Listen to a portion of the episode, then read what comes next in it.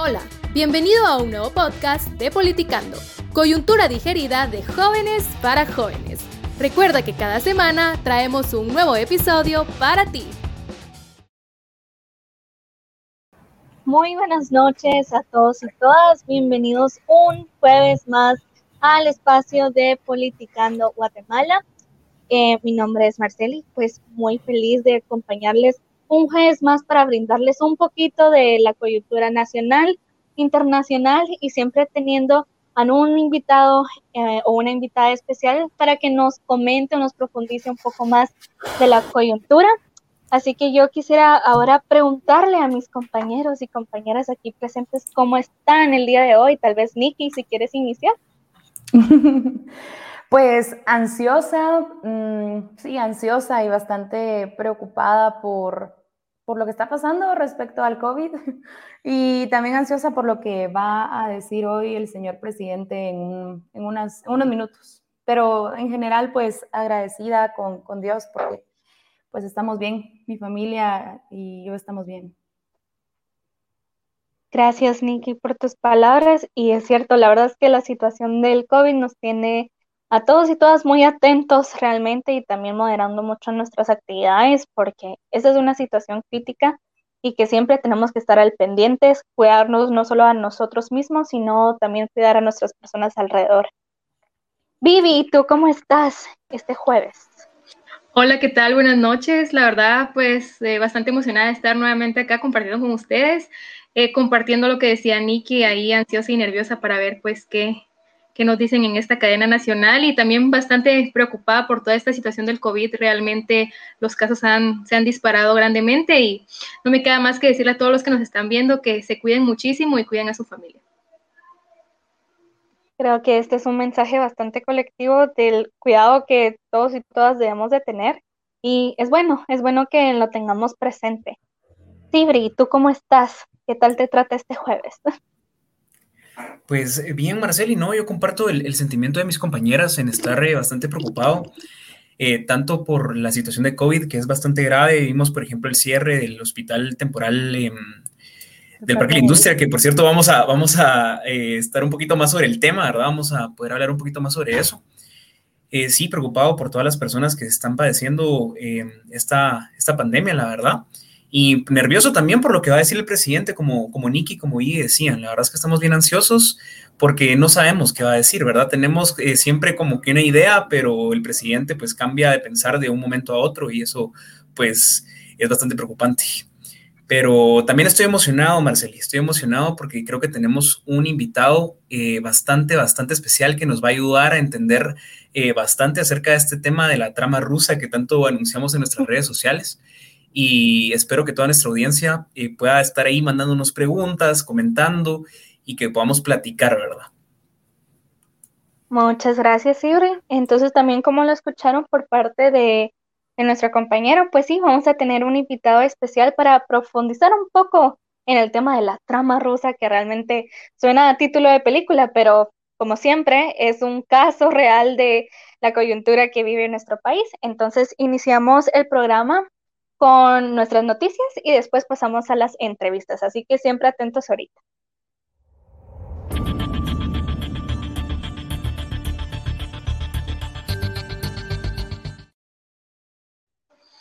Bueno, yo quiero iniciar pues con una noticia bastante, bueno, en lo personal me sorprendió un poco puesto que es un tema bastante delicado que se viene desde hace ya casi más de 60 años y es el genocidio. Y déjenme contarles que eh, Manuel Benedicto Lucas García y Manuel Callejas, dos exmilitares, eh, iniciaron un juicio por genocidio. Eh, de acuerdo a las investigaciones que se están dando, Manuel Benedicto Lucas García, pues durante el conflicto armado, ¿verdad? Ordenó destruir cierto grupo de comunidades chiles, esto en el occidente de nuestro país, mientras que Manuel Callejas era jefe de inteligencia del ejército. Eh, esto es de acuerdo pues al juez de mayor riesgo B, eh, Miguel Ángel Galvez, que resolvió que estos dos militares ya jubilados deben de enfrentar eh, juicio por tres delitos, que son genocidio, desaparición forzada y delitos contra los deberes de la humanidad. de acuerdo con las pesquisas que se han dado, se tiene como pruebas varios documentos desclasificados y el informe Guatemala Memoria del Silencio y se pretendía, lo cual indica que se pretendía dar muerte a las personas que colaboraban con el Ejército Guerrillero de los Pobres por sus siglas EGP, que eran una de las organizaciones guerrilleras de nuestro país. Eh, todavía no hay una fecha pues consensada, ¿verdad? Para, para darle continuidad a esto, pero ya se inició este juicio y pues como medio vamos a estar ahí pendientes de cómo se lleva a cabo todo esto. Muchas gracias, Vivi. Y realmente, como tú decías, al final, si bien esto es como algo que se puede tomar como historia, realmente sus repercusiones todavía se pueden presenciar eh, en la actualidad. Y también es un proceso que le tenemos que dar continuidad en el sentido de que hay historia que no podemos dejar pasar simplemente porque fue hace unos años. Realmente toda la historia la venimos arrastrando de alguna forma u otra y se va materializando de manera distinta. Así que gracias Vivi por tu noticia y yo le voy a dar continuidad ahora con una noticia que es de nuestra coyuntura actual, pero también tiene una repercusión desde hace varios años y es el caso de Sandra Torres. Y es que Sandra Torres, mucha, les cuento, que hace dos días atrás la sala de mayor riesgo de hecho, a pesar de ser la principal, eh, digamos, eh, señalada en el caso de financiamiento ilícito de la UNE, básicamente le quitaron primero el arresto provisional que ella tenía y también se le va a permitir participar básicamente en actividades políticas. Como también nosotros y nosotras conocemos que siempre ha tenido la trayectoria de postularse a la presidencia desde el partido eh, Unidad Nacional de la Esperanza, ¿verdad? UNE. Entonces, este es un caso bien curioso porque este es em, el caso del financiamiento ilícito de la UNE, es un caso que tomó el Ministerio Público y la, eh, la CICIG en su momento y que también básicamente evidenciaron que recibieron, si no estoy mal, más de 19 millones de quetzales que nunca reportaron al Tribunal Supremo Electoral. E inclusive pudieron descifrar que esto venía de tres empresas, inclusive empresas Em, o corporaciones fantasmas como era el Maris, también em, promotora de recursos habitacionales y otra eh, empresa más. Entonces, básicamente, entre todas estas empresas fantasmas, básicamente estuvieron dividiendo 19 millones de quetzales. Entonces, la cuestión es de que si realmente están eh, recibiendo financiamiento ilícito y tenían como cabecilla Sandra, realmente cuál es ahora el propósito de, digamos, permitirle estas flexibilidades dentro de la participación política cuando tiene un antecedente bastante perjudicial. Entonces, esa es otra de las cuestiones de nuestra coyuntura que sin duda deberíamos de seguir fiscalizando porque básicamente estamos dejando puertas abiertas a que pueda llegar a representarnos una personalidad que básicamente ha cooptado espacios al pertenecer no solo en un partido franquicia, sino que también eh, una persona que también ha colectado fondos de manera, pues, hasta cierto punto ilícita o sospechosa, al punto de no haberlo reportado. Entonces aquí dejaría mi noticia y siempre que nos mantengamos atentos y atentos a fiscalizar. Definitivamente, Marceli, miramos otra vez la aparición de Sandra Torres, un claro antivoto a esas elecciones que se acercan en el 2023, ¿verdad? Vamos a ver en qué, en qué termina, porque no creo de que los diputados que ahora tienen eh, la bancada une, ¿verdad? Como el diputado Blanco, el diputado Barreda, se vayan a quedar de brazos cruzados con este fallo que tuvo este, este juzgado, ¿verdad? Entonces, creo que tenemos que estar atentos a lo que va a suceder con este tema de Sandra Torres. Yo les quiero hablar acerca del bicentenario. Bueno, como ustedes bien saben, hoy este año cumplimos 200 años de ser independientes, ¿verdad? Y los cumplimos en un contexto bastante complicado, ¿verdad? En un contexto de una pandemia que ha golpeado bastante a la población guatemalteca, donde a mí me parte el corazón ver esos videos eh, del Parque de la Industria, que vamos a ampliar ya en el siguiente segmento, ¿verdad? pero eh, bastante golpeada la, población, ¿verdad? También hemos visto cómo personas piden ayuda porque los hospitales eh, nacionales están totalmente desabastecidos, están colapsados. Y en este contexto no es razonable, no es lógico hacer una celebración del Bicentenario, ¿verdad? Entonces, eh, el Ministerio de Cultura y Deportes tenía em, programada esta celebración del Bicentenario con diferentes construcciones, diferentes proyectos incluso una fiesta del Bicentenario con algunos em, cantantes y representantes de la cultura guatemalteca. Sin embargo, el ministro de Cultura y Deportes, Felipe, Felipe, Felipe Aguilar, perdón, se retractó acerca de estas celebraciones, ¿verdad? Y al final dijo que el Ministerio de Cultura y Deportes cancelaba todas las actividades de celebración del Bicentenario a causa de la pandemia COVID-19. Y bueno, eh, podemos aquí resaltar de que esta cancelación del Bicentenario también fue una recomendación del Procurador de Derechos Humanos, ¿verdad? Que en este contexto no podíamos celebrar este Bicentenario. Yo les quiero contar de que aún así eh, va a haber una pequeña celebración del Bicentenario, un pequeño acto cívico del Bicentenario, pero va a ser de forma virtual. Este 14 de septiembre el presidente se va a dirigir a las personas, se va a dirigir a los ciudadanos guatemaltecos por medio de redes sociales y de televisión y el canal del gobierno, ¿verdad? Van a haber algunos actos de conmemoración, pero se van a transmitir todos eh, vía redes sociales, vía televisión, no de manera presencial, ¿verdad? Cabe mencionar de que para esta celebración del Bicentenario se tenía un presupuesto de 68 millones de quetzales, ¿verdad? 68 millones de quetzales que lo que sobra todavía ojalá sea destinado para poder mitigar esta pandemia que está afectando a la población, para poder también mitigar la desnutrición que tanto afecta a nuestros niños en Guatemala, ¿verdad? De esos 68 millones que se estaban eh, proyectando para esta celebración, que se han adjudicado en compras 32.1 millones de quetzales, ¿verdad? Esos 32.1 millones de quetzales que se han adjudicado en diferentes obras como renovación de parques, como actos conmemorativos o incluso en compra de pachones, de gorras y de camisetas para celebrar el Bicentenario, algo que es totalmente ilógico en el contexto que vivimos. Pero pues hay que ver eh, realmente y hay que fiscalizar de cerca lo que el Ministerio de Cultura y Deportes va a hacer con su presupuesto en estas semanas que siguen, ¿verdad? Porque ya se nos acerca el Bicentenario, ya se nos acerca este 14 de septiembre. Entonces, por ahí dejo mi noticia y dejo en el uso de la palabra a Nicté García. Niki. Bueno, sí, gracias, Siri, por, por recordarnos esta, esta ocasión, ¿verdad? Que, que estamos conmemorando eh, esa fecha en que pues, se firmó el acta de independencia. No sé si seguimos creyendo, ese es un debate que siempre tenemos, ¿verdad? Si somos realmente independientes, pero eso queda ya a criterio de cada quien.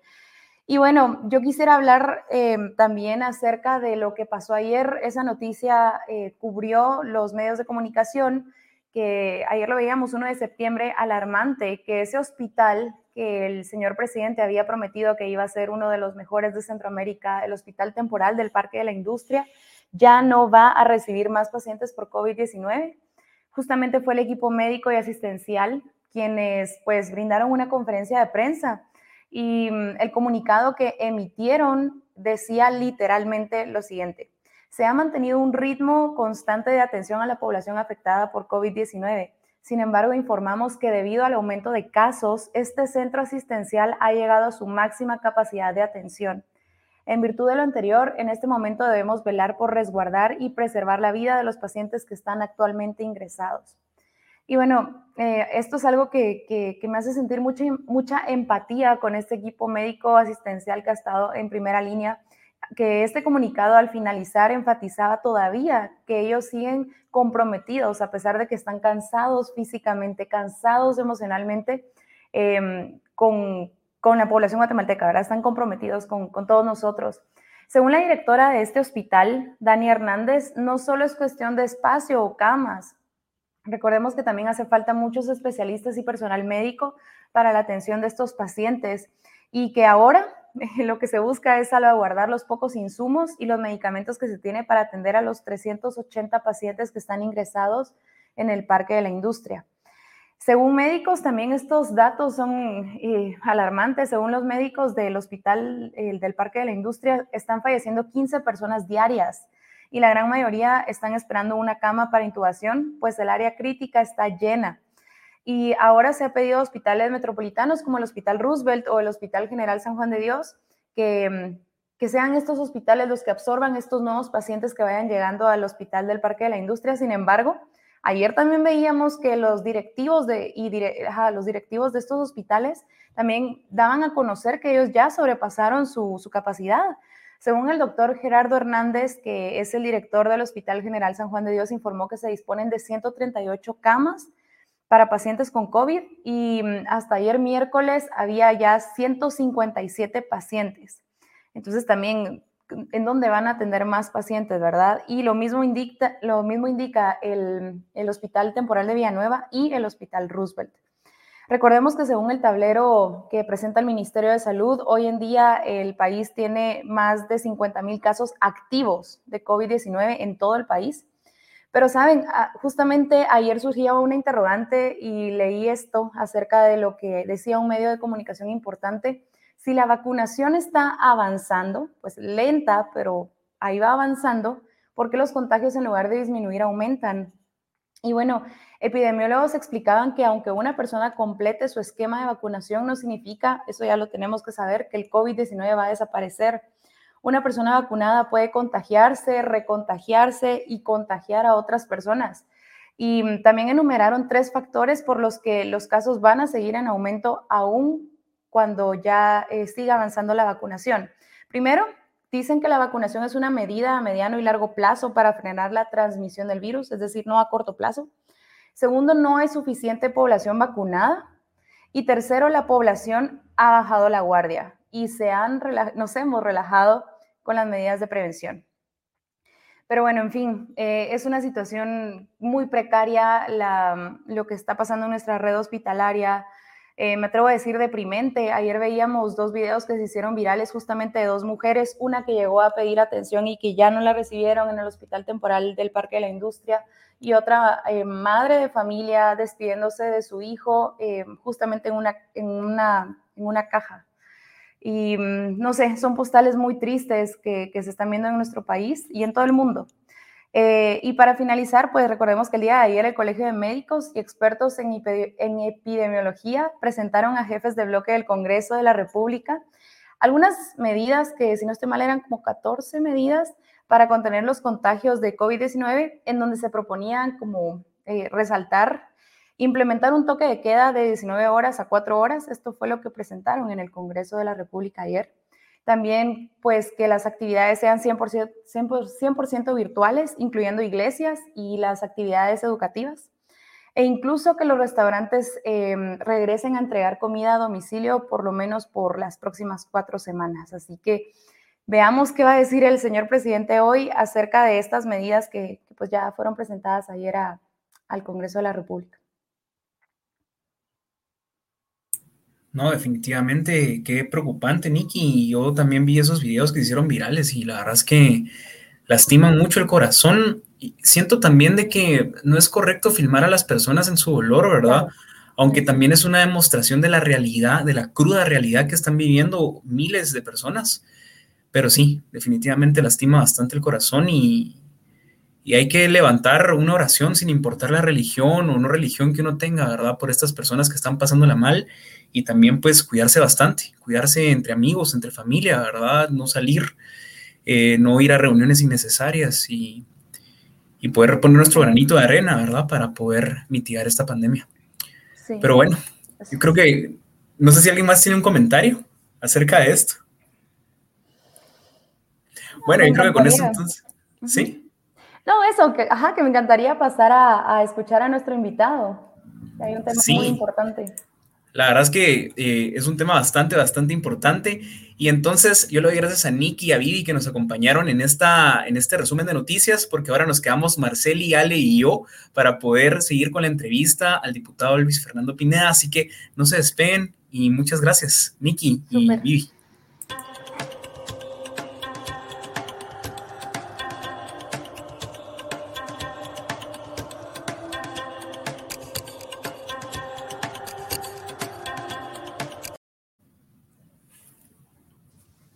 Hola, hola, ¿cómo están?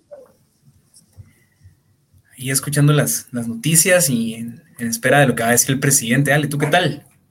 Bien, también muy expectante a cómo van a venir estas próximas semanas, ¿verdad? Creo que hay bastante sobre la mesa y que es preocupante como para quedarnos callados e indiferentes. Entonces, a ver cuáles serán las decisiones de nuestros queridos funcionarios. Tú, Marceli, ¿cómo estás? ¿Qué piensas?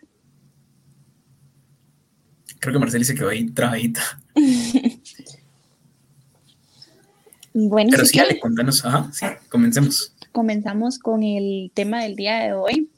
Hoy vamos a estar hablando sobre un tema que ha causado mucho revuelo dentro de redes sociales.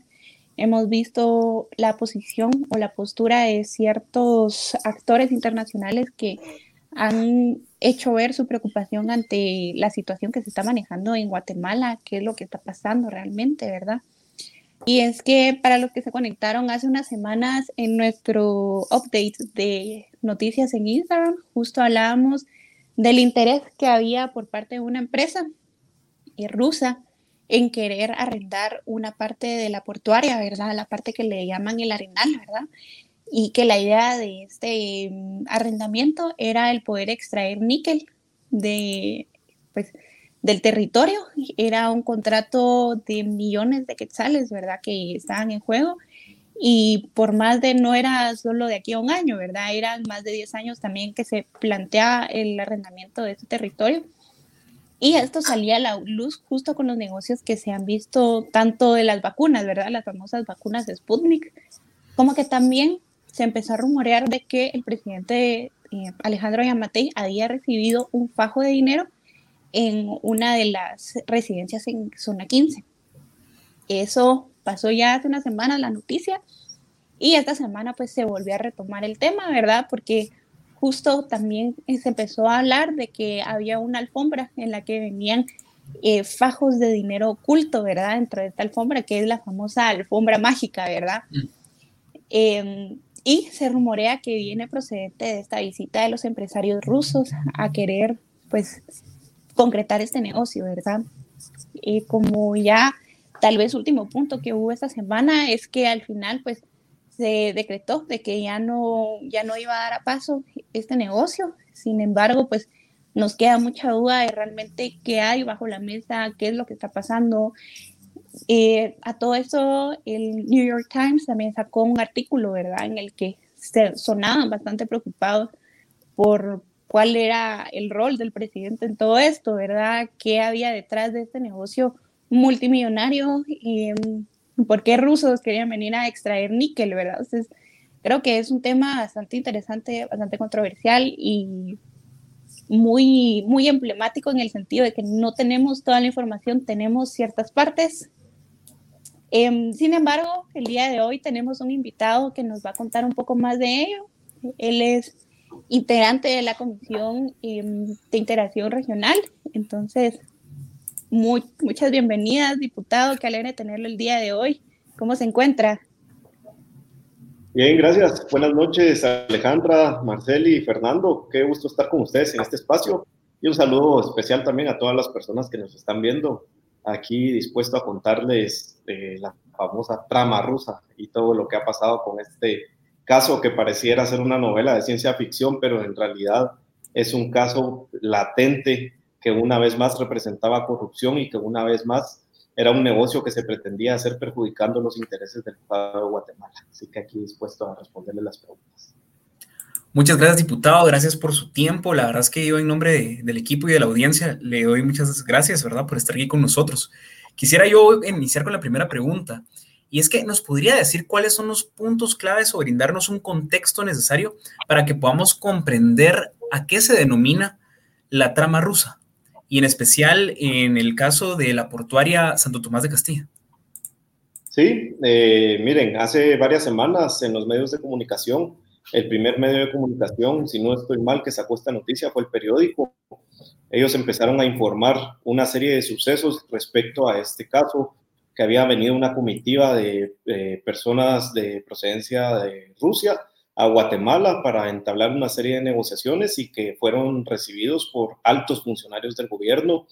Luego nosotros eh, con la Comisión de Integración Regional hicimos una visita la última semana de julio eh, a la aduana integrada de Corinto y a Santo Tomás de Castilla. En esa oportunidad, eh, los directores nos hicieron una presentación de planes de expansión y de inversión que quieren realizar en Santo Tomás de Castilla, no solo en este 2021, sino con una proyección a cinco años de inversión en, el área de los muelles, en el área de los edificios, inversiones de millones de quetzales. Pero lo que nos llamó la atención eh, después, cuando vimos que salió esto, es que en ningún momento nos hablaron sobre la em, negociación que ya había planteado esta empresa denominada Atlantic Bull Cargo y que nosotros en ese momento tuvimos que haberlo conocido. Entonces ellos nos ocultaron la información porque esta propuesta había sido presentada desde abril o mayo a la empresa portuaria Santo Tomás de Castilla. Resulta que los medios empiezan a sacar la información, luego otros medios, hasta que en una citación que nosotros hicimos con la, integración de, con la Comisión de Integración Regional, el gerente de esta empresa llamada Empornac, eh, Eric de León Lobos, aceptó por primera vez de manera oficial como gerente que se había presentado una carta de interés de parte de esta empresa que está eh, eh, señalada de tener nexos con Mayaníquel de Guatemala, que es una empresa de rusos que tiene inversiones eh, de la industria minera aquí en el país desde hace más o menos 15 o 20 años. Y él en esa oportunidad aceptó que estaba esta propuesta. Inicialmente ellos propusieron arrendar un área del puerto que está en la parte de atrás del área denominada como el Arenal y querían arrendar 120 mil metros cuadrados.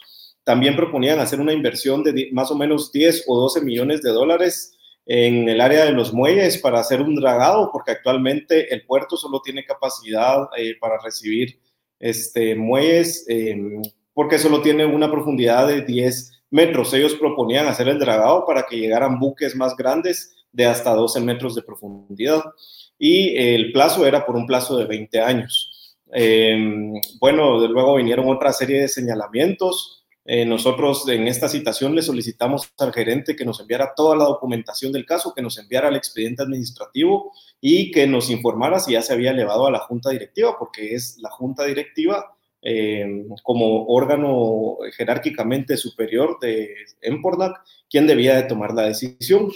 Luego vinieron otra serie de reportajes, ya no solo de los medios a nivel nacional, sino a nivel internacional, como ustedes muy bien lo mencionaron, y graves señalamientos en contra del presidente de la República de haber recibido dinero envuelto en unas alfombras en su residencia en la zona 15 y eh, del trato especial que se le dio a estos personajes por parte del ministro de Economía, por parte de algunos otros funcionarios de alto rango.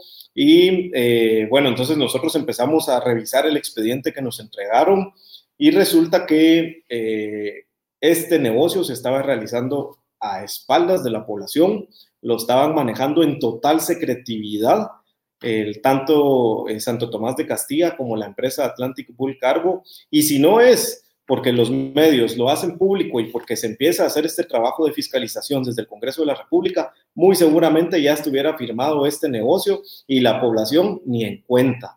Y otra vez más, este negocio realiza, este gobierno, perdón, realiza un negocio más eh, opaco, turbio, que solo representa corrupción, como ya pasó con las vacunas, también ustedes lo mencionaron, es un negocio que todavía no está esclarecido y que hay denuncias ante el Ministerio Público. Entonces nosotros estuvimos analizando el expediente, volvimos a citar al presidente de la junta directiva, a los directores de área, a quienes se les había solicitado realizar los dictámenes y emitir una opinión. Eh, en esta citación, el presidente de la junta directiva nos informó que todavía no habían tomado una decisión y los directores de área fueron muy contundentes en decir que ellos estaban en contra de la negociación, porque en los términos planteados no se podía viabilizar porque los rusos estaban haciendo una propuesta de pagar eh, una tarifa mucho menor a la establecida en el tarifario que actualmente está vigente en la empresa Santo Tomás de Castilla. Nosotros hicimos una serie de advertencias a los directores respecto a la responsabilidad penal, que es personalísima y que a pesar de que estuvieran recibiendo algún tipo de presión por parte de algún funcionario del gobierno o incluso por parte del propio presidente de la República, pues no lo permitieran porque al final de cuentas ellos tenían que dar su aval en estos dictámenes y los responsables iban a ser ellos. Em, luego ya nos enteramos que finalmente la Junta Directiva decidió declarar improcedente la negociación y era lo que tenían que hacer. No había para dónde. Era un negocio que desde el inicio se hizo mal que se hizo a oscuras y contrario a lo que establece la Constitución Política de la República en cuanto a la publicidad de los actos de las entidades de gobierno. Em, esto huelía mal desde un inicio, claramente había actos de corrupción, nosotros evidenciamos las anomalías en el manejo del expediente administrativo y yo presenté una solicitud ante el Ministerio Público para que pues se hiciera una investigación de oficio ante los graves señalamientos no solo es un desgaste para el gobierno de la República, sino es un desgaste para el país también. Ya no debemos de permitir más negocios a un costo muy alto y a un beneficio muy bajo. ya basta que un grupo muy selecto se siga aprovechando de los recursos del Estado y se siga enriqueciendo, pero mientras tanto la población, la gran mayoría de la población sigue en condiciones realmente precarias. Entonces, eso es lo que queríamos evitar a toda costa y esperamos que ahora pues la, investigación en el Ministerio Público no se detenga. Em, son graves los señalamientos y se debe llegar hasta las últimas consecuencias y esclarecer la veracidad de los hechos. Yo quisiera retomar un poco de lo que usted mencionaba, eh, diputado Pineda, por ejemplo, del proceso de eh, fiscalización que usted hizo junto a la Comisión de Integración Regional. Básicamente ustedes pudieron evidenciar muchos sucesos que sin duda eran relevantes eh, dentro del proceso de investigación y como usted dice, si realmente no se hubiese difundido, hubiera sido una negociación más opaca que hubiera realizado el país y sin duda eh, hubiera desatado una serie de inconformidades a la población. Y justamente ah, en ese sentido sí quisiéramos redirigir la pregunta, porque si bien los señalamientos que se encontraron en el proceso de fiscalización han sido pues varios increíblemente graves para la población, como usted lo estuvo mencionando, ¿usted cuáles podría mencionar que fueron las principales irregularidades en la negociación que lograron encontrar en dicho proceso de fiscalización y también cómo este es el, cuál sería el impacto primordial que tendría para la población, porque sin duda escuchamos todo esto, todo esto, pero algunos y algunas a lo mejor cuestionamos, ok, ¿y cómo nos puede llegar a impactar, digamos, estos sucesos? Tal vez si nos podría eh, comentar al respecto. Sí, yo decirle que este es el segundo puerto más importante para el país. En este puerto hay un depósito aduanero temporal y se realizan importaciones y exportaciones y pues derivado de los servicios que se prestan en este puerto, el Estado de Guatemala percibe cientos de millones de quetzales al año que sirven para financiar el presupuesto anual de ingresos y egresos del Estado y además de las eh, funciones propias de la empresa portuaria Santo Tomás de Castilla. El impacto definitivamente se da porque lo que pasa es que se realiza un negocio que beneficia a unos cuantos y perjudica a la gran mayoría incluso a los propios trabajadores de la empresa portuaria Santo Tomás de Castilla. Dentro de las anomalías que nosotros pudimos evidenciar, la primera yo le diría eh, la formalidad con la que se estaba trabajando este proceso administrativo, porque no, no se estaban realizando un análisis a profundidad de qué impacto podría tener este tipo de negociación, eh, qué beneficio económico, si este, esta propuesta económica que ellos realizaron, los rusos, me refiero a Atlantic Bull Cargo, era la mejor propuesta. Eh, en todo caso, lo que debió hacer la empresa Santo Tomás de Castilla es hacer una publicación en un medio de mayor circulación y en todos los medios en los cuales se pudiera decir, en Santo Tomás de Castilla tenemos un terreno de 60 mil metros cuadrados y lo ponemos a disposición para alguna empresa que quiera participar en este evento y quiera hacer una propuesta para el puerto. Entonces, eh, hacerlo público, darle publicidad y que se obtuvieran mejores eh, propuestas o mejores condiciones o una mejor oferta. No que simplemente limitarse a que porque se recibió una oferta, bueno, eso era lo mejor que se podía obtener.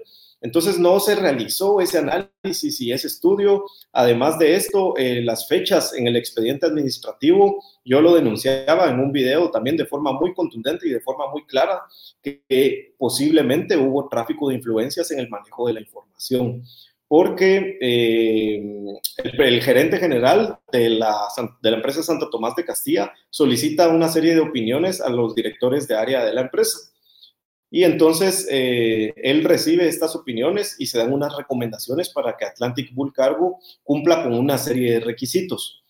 Resulta que eh, Santo Tomás de Castilla les notifica el 7 de julio, pero Atlantic Bull Cargo, hay un oficio en el expediente donde Atlantic Bull Cargo responde a Santo Tomás de Castilla cumpliendo con estos requisitos el 6 de julio.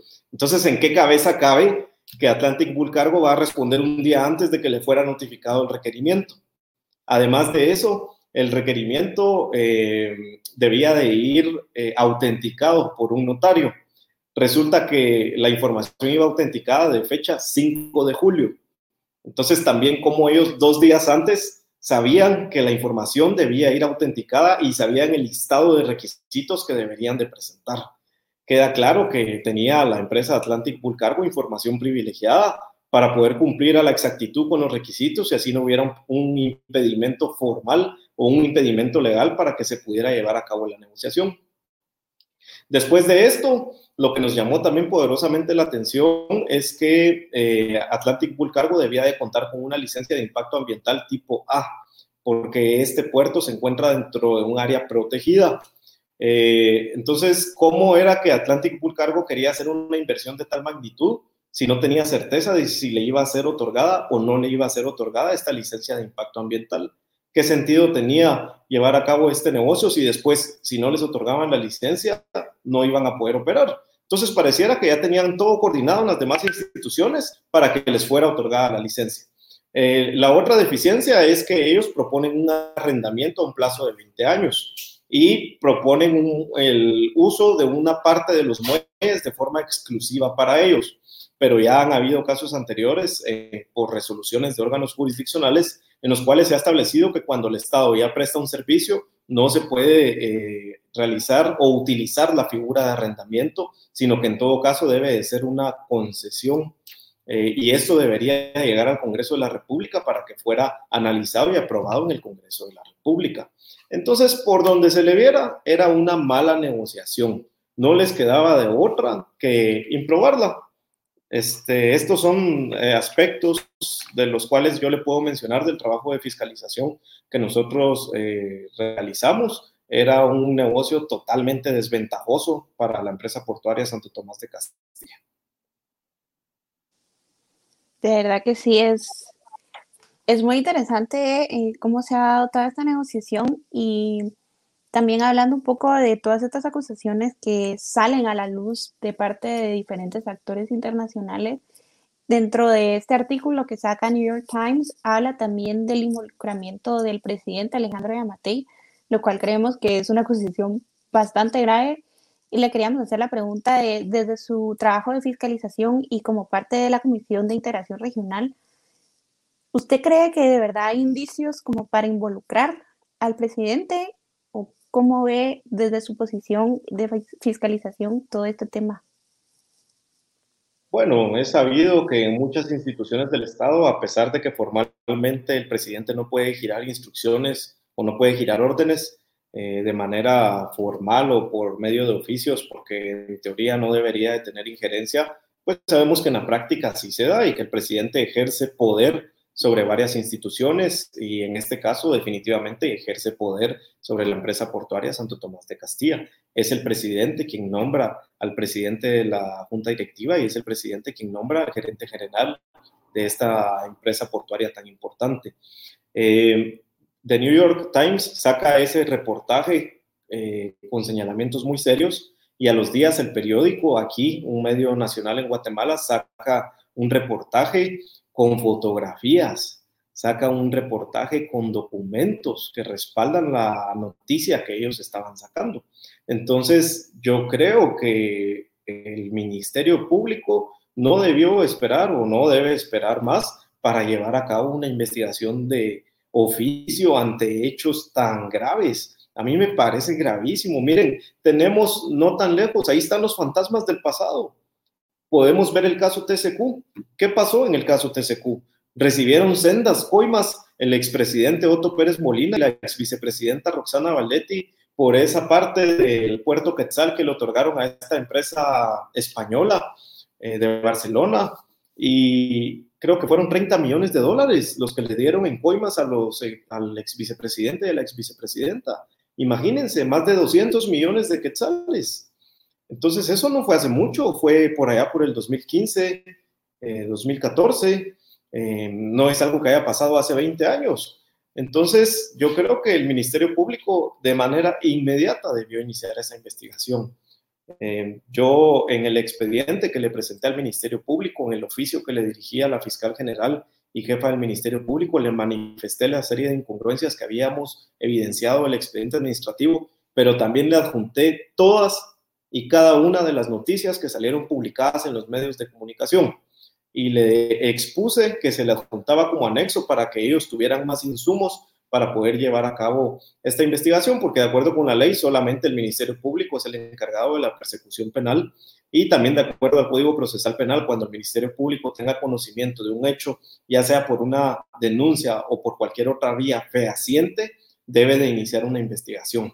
Entonces, eh, solamente a través de esta institución vamos a saber si el presidente de la República recibió o no recibió ese dinero, pero los señalamientos son muy graves y nos deberían de alarmar y nos deberían de preocupar porque como población no debemos de permitir que se sigan, que se sigan llevando a cabo actos de corrupción que perjudican y que siguen empobreciendo a la población guatemalteca.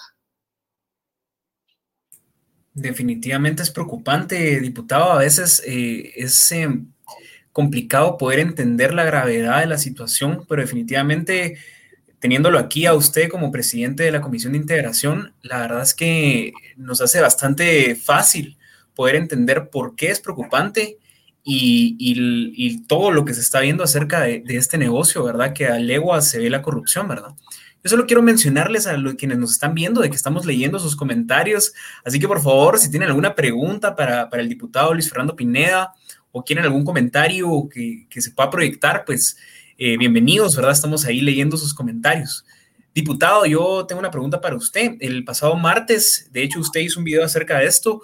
El pasado martes, la portuaria de Santo Tomás de Castilla decide improbar esta propuesta, ¿verdad? Entonces, yo tengo dos preguntas a raíz de esto. Primero, ¿qué implicaciones tiene esta decisión para el país? Y segundo, ¿Usted cree que la improbación se ve eh, en el contexto de las diferentes citaciones que se han dado en el Congreso y de los diferentes señalamientos que se han dado en periódicos nacionales como internacionales? Eh, definitivamente que tuvo que ver mucho el desgaste que ha sufrido el gobierno por los diferentes reportajes que salieron en los medios de comunicación ante graves señalamientos. Creo que no les quedaba otra opción que improbar la propuesta. Y luego, eh, definitivamente, también tuvo que ver el trabajo de, fiscalización que realizamos con la Comisión de Integración Regional y que otras bancadas del Congreso de la República realizaron. Y fundamentalmente aquí queda claro algo.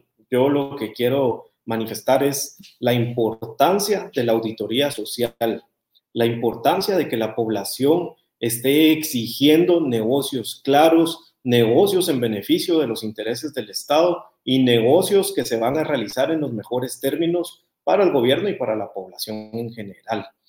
¿Qué implicaciones tiene? Mire, yo les quisiera decir también que, que, nosotros o yo personalmente como diputado no estoy en contra de este tipo de inversiones, porque posiblemente esta inversión pudo representar fuentes de empleo y pudo representar desarrollo. Pero de lo que estoy en contra es en la forma en que se estaba realizando. Eh, de la manera opaca y secreta en la que se pretendía realizar y en la manera desventajosa en la que se pretendía realizar también. Porque prácticamente lo que querían los rusos era que se les diera regalado pagar una nada por esos 20 años para hacer uso exclusivo de estas instalaciones portuarias y tener su propio muelle para no tener eh, complicaciones y así poder exportar todo lo que extraen aquí en nuestro país. Ya suficiente tenemos con que en la ley de minería está establecido que al Estado de Guatemala solo le corresponde el 1% de regalías por la extracción minera que se realiza en Guatemala. Eso es un insulto para los guatemaltecos, porque que un grupo selecto de otros países esté aprovechando de los recursos de los guatemaltecos, pues no es justo y que se los estén llevando y se estén enriqueciendo a costas de eh, un impacto ambiental negativo, porque es una de las consecuencias negativas que genera la minería y de la conflictividad que esto ha generado en ciertas comunidades donde hay pueblos originarios. Entonces, ahí decir que tampoco estamos en contra de las inversiones, pero que sean inversiones que se realicen en los mejores términos, no que le quede el 1% a Guatemala, es una burda realmente esto y era lo que se pretendía replicar en este negocio en Santo Tomás de Castilla y es lo que debemos evitar a toda costa. Muchas gracias, diputado Pineda. Sin duda, hablar de este tema realmente es de, no acabar, por lo menos en esta noche, que usted ha permitido como esclarecer varios puntos que sin, que sin duda ha tenido como interrogantes. Digamos, en las redes sociales se presenta bastante dispersa la información y esta es como la oportunidad perfecta para poderla sintetizar en buena parte eh, eh, lo agradecemos, agradecemos que nos haya brindado el espacio. Y justamente por ello, también para aprovechar nuestro tiempo, eh, quisiéramos eh, concluir este espacio con una pregunta. Y es que hace unas semanas usted presentó al Ministerio Público eh, para que se iniciara una investigación que pudiese esclarecer el negocio que han propuesto los rusos a, en este caso, Santo Tomás de Castilla, en el supuestamente, donde también supuestamente se involucraba al presidente de la República. Entonces, también tomando en cuenta las declaraciones que presentó hoy la fiscal general Consuelo Porras, en que defendió eh, la, presunción de inocencia del presidente, eh, nuestra interrogante aquí es si es optimista em, con, que las, con que las denuncias y las investigaciones sigan su trámite correspondiente o realmente estas declaraciones llegan a, digamos, cuestionar, eh, digamos, la, no, solo, no solo la transparencia, sino que la efectividad del proceso de investigación, que ya vemos que en otras oportunidades también se ha, se ha llegado a tergiversar. ¿Qué opinión nos podría dar al respecto? Bueno, que sí, es preocupante que la fiscal general se haya manifestado en este sentido, porque si bien es cierto, en Guatemala el sistema penal es acusatorio y debe prevalecer el principio de inocencia, presunción de inocencia, eh, ante graves señalamientos, ante fotografías presentadas en los medios de comunicación, ante las anomalías que nosotros en el trabajo de fiscalización hemos encontrado y hemos evidenciado creo yo que hay suficientes indicios para iniciar una investigación.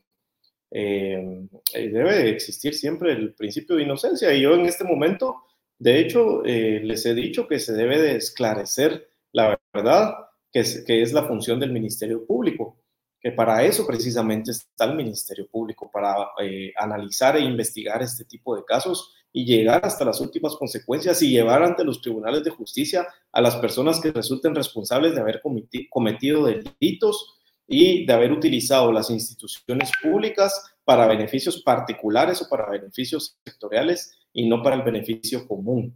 Eh, yo creo que es muy grave y yo hoy eh, nuevamente a través de este Facebook Live le solicito al Ministerio Público que no se detenga la investigación, hay suficientes indicios y deben de llegar hasta las últimas consecuencias. El expediente, como les repito, aparte de todos los documentos que nosotros tuvimos a la vista del expediente administrativo, también adjuntamos todos los anuncios, em, o mejor dicho, todas las investigaciones que hicieron los medios de comunicación y los planes que tenía Santo Tomás de Castilla para realizar inversiones en el Esto es tan solo el inicio, creo yo, y que puede desencadenar una serie de eh, trabajo de fiscalización que nosotros vamos a seguir haciendo, porque no queremos que se sigan aprovechando los mismos de siempre de estos recursos del Estado y que se siga enriqueciendo nuevamente, lo repito, un grupo muy selecto.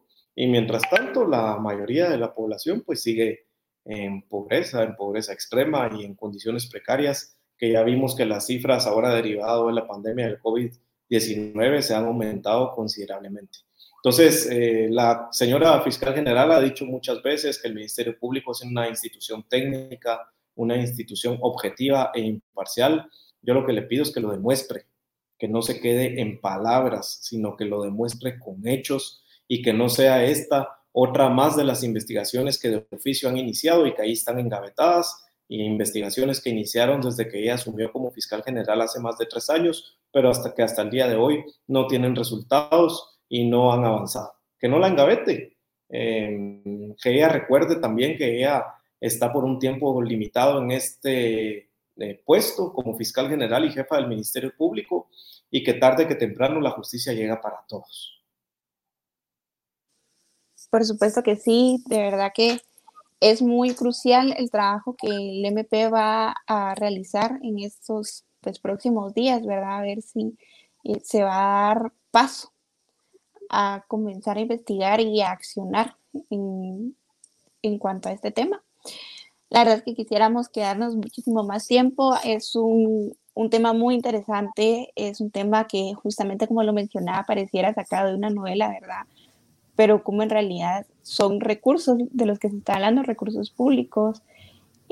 también muy interesante lo que mencionaba de cómo Tal vez sí es una oportunidad de crecimiento y de desarrollo para el país, pero en realidad las ganancias que se quedan dentro del país son mínimas por no decir que casi nada, ¿verdad?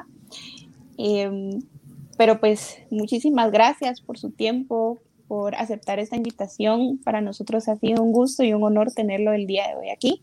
No sé si quisiera dar tal vez algunas palabras a quienes nos están escuchando el día de hoy, eh, algún mensaje final que quisiera dar con cierre de este tema.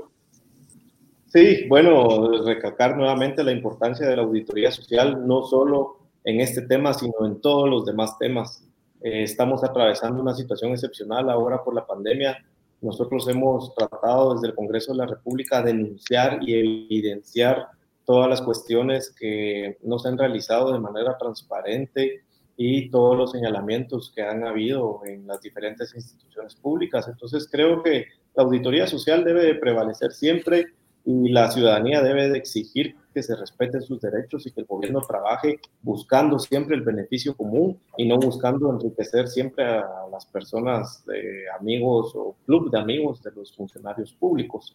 Y por otro lado, bueno, agradecerles a ustedes el espacio, felicitarlos, motivarlos a que sigan adelante. Yo creo que eh, los jóvenes cada vez debemos de asumir este, puestos de, eh, de tomas de decisión donde podamos tener injerencia y también puestos en donde podamos realizar análisis de los temas de coyuntura nacional y de los temas que nos afectan a todos y todas, porque pareciera que este tema, que esta trama rusa que se estaba dando en Santo Tomás de Castilla, no le afecta a toda la población guatemalteca, pero déjenme decirles que sí afecta, que cuando se realiza un negocio menoscabando este, los intereses del Estado, cuando se realiza un negocio en perjuicio y en, de manera tan desventajosa, sí nos afecta a todos, porque esto representa que el Estado va a tener cada vez menos recursos para financiar el, presupuesto y menos recursos para poder llevar a cabo las actividades de educación, de salud, que ahora es tan fundamental por el coronavirus, este, de desarrollo social, de agricultura y de todos los demás aspectos en los cuales el Estado debe tener una mayor cobertura y si no hay ingresos, pues evidentemente no lo van a poder realizar y eso que está establecido en la constitución política de la República seguirá siendo este, una fantasía, ¿verdad? Eso de la realización del bien común. Entonces, felicitarlos por el espacio, agradecerles el tiempo, también a todas las personas que estuvieron pendientes y les vamos a seguir informando las labores de fiscalización, legislación e intermediación que realizamos desde el Congreso de la República. Muchas gracias, diputado. Lastimosamente nos tenemos que desconectar. Vamos a una... Eh, conferencia del presidente de la República donde va a dictar las medidas a tomar para mitigar esta pandemia del COVID-19. Así que le doy muchas gracias al diputado Luis Fernando Pineda de la bancada Semilla, presidente de la Comisión de Integración, y a todos los que nos están escuchando. Así que vamos a ver qué dice el presidente en esta conferencia y en Politicando vamos a estar platicando acerca de eso siempre. Diputado, recuerde, siempre les menciono de que eh, este es un lugar donde siempre van a tener abierto para poder alzar su voz, diputado. Alex, ¿qué estabas eh, diciendo ahí? Levantaste la mano, creo. Que, que, no se olviden en seguirnos en las redes sociales. En Instagram estamos como Politicando GT. En Twitter estamos como Politicando GT1. En Facebook como Politicando Guatemala. Y asimismo nos pueden encontrar en Spotify para oír los demás episodios. Muchas gracias y hasta la próxima. Mucho gusto. Cuídense mucho.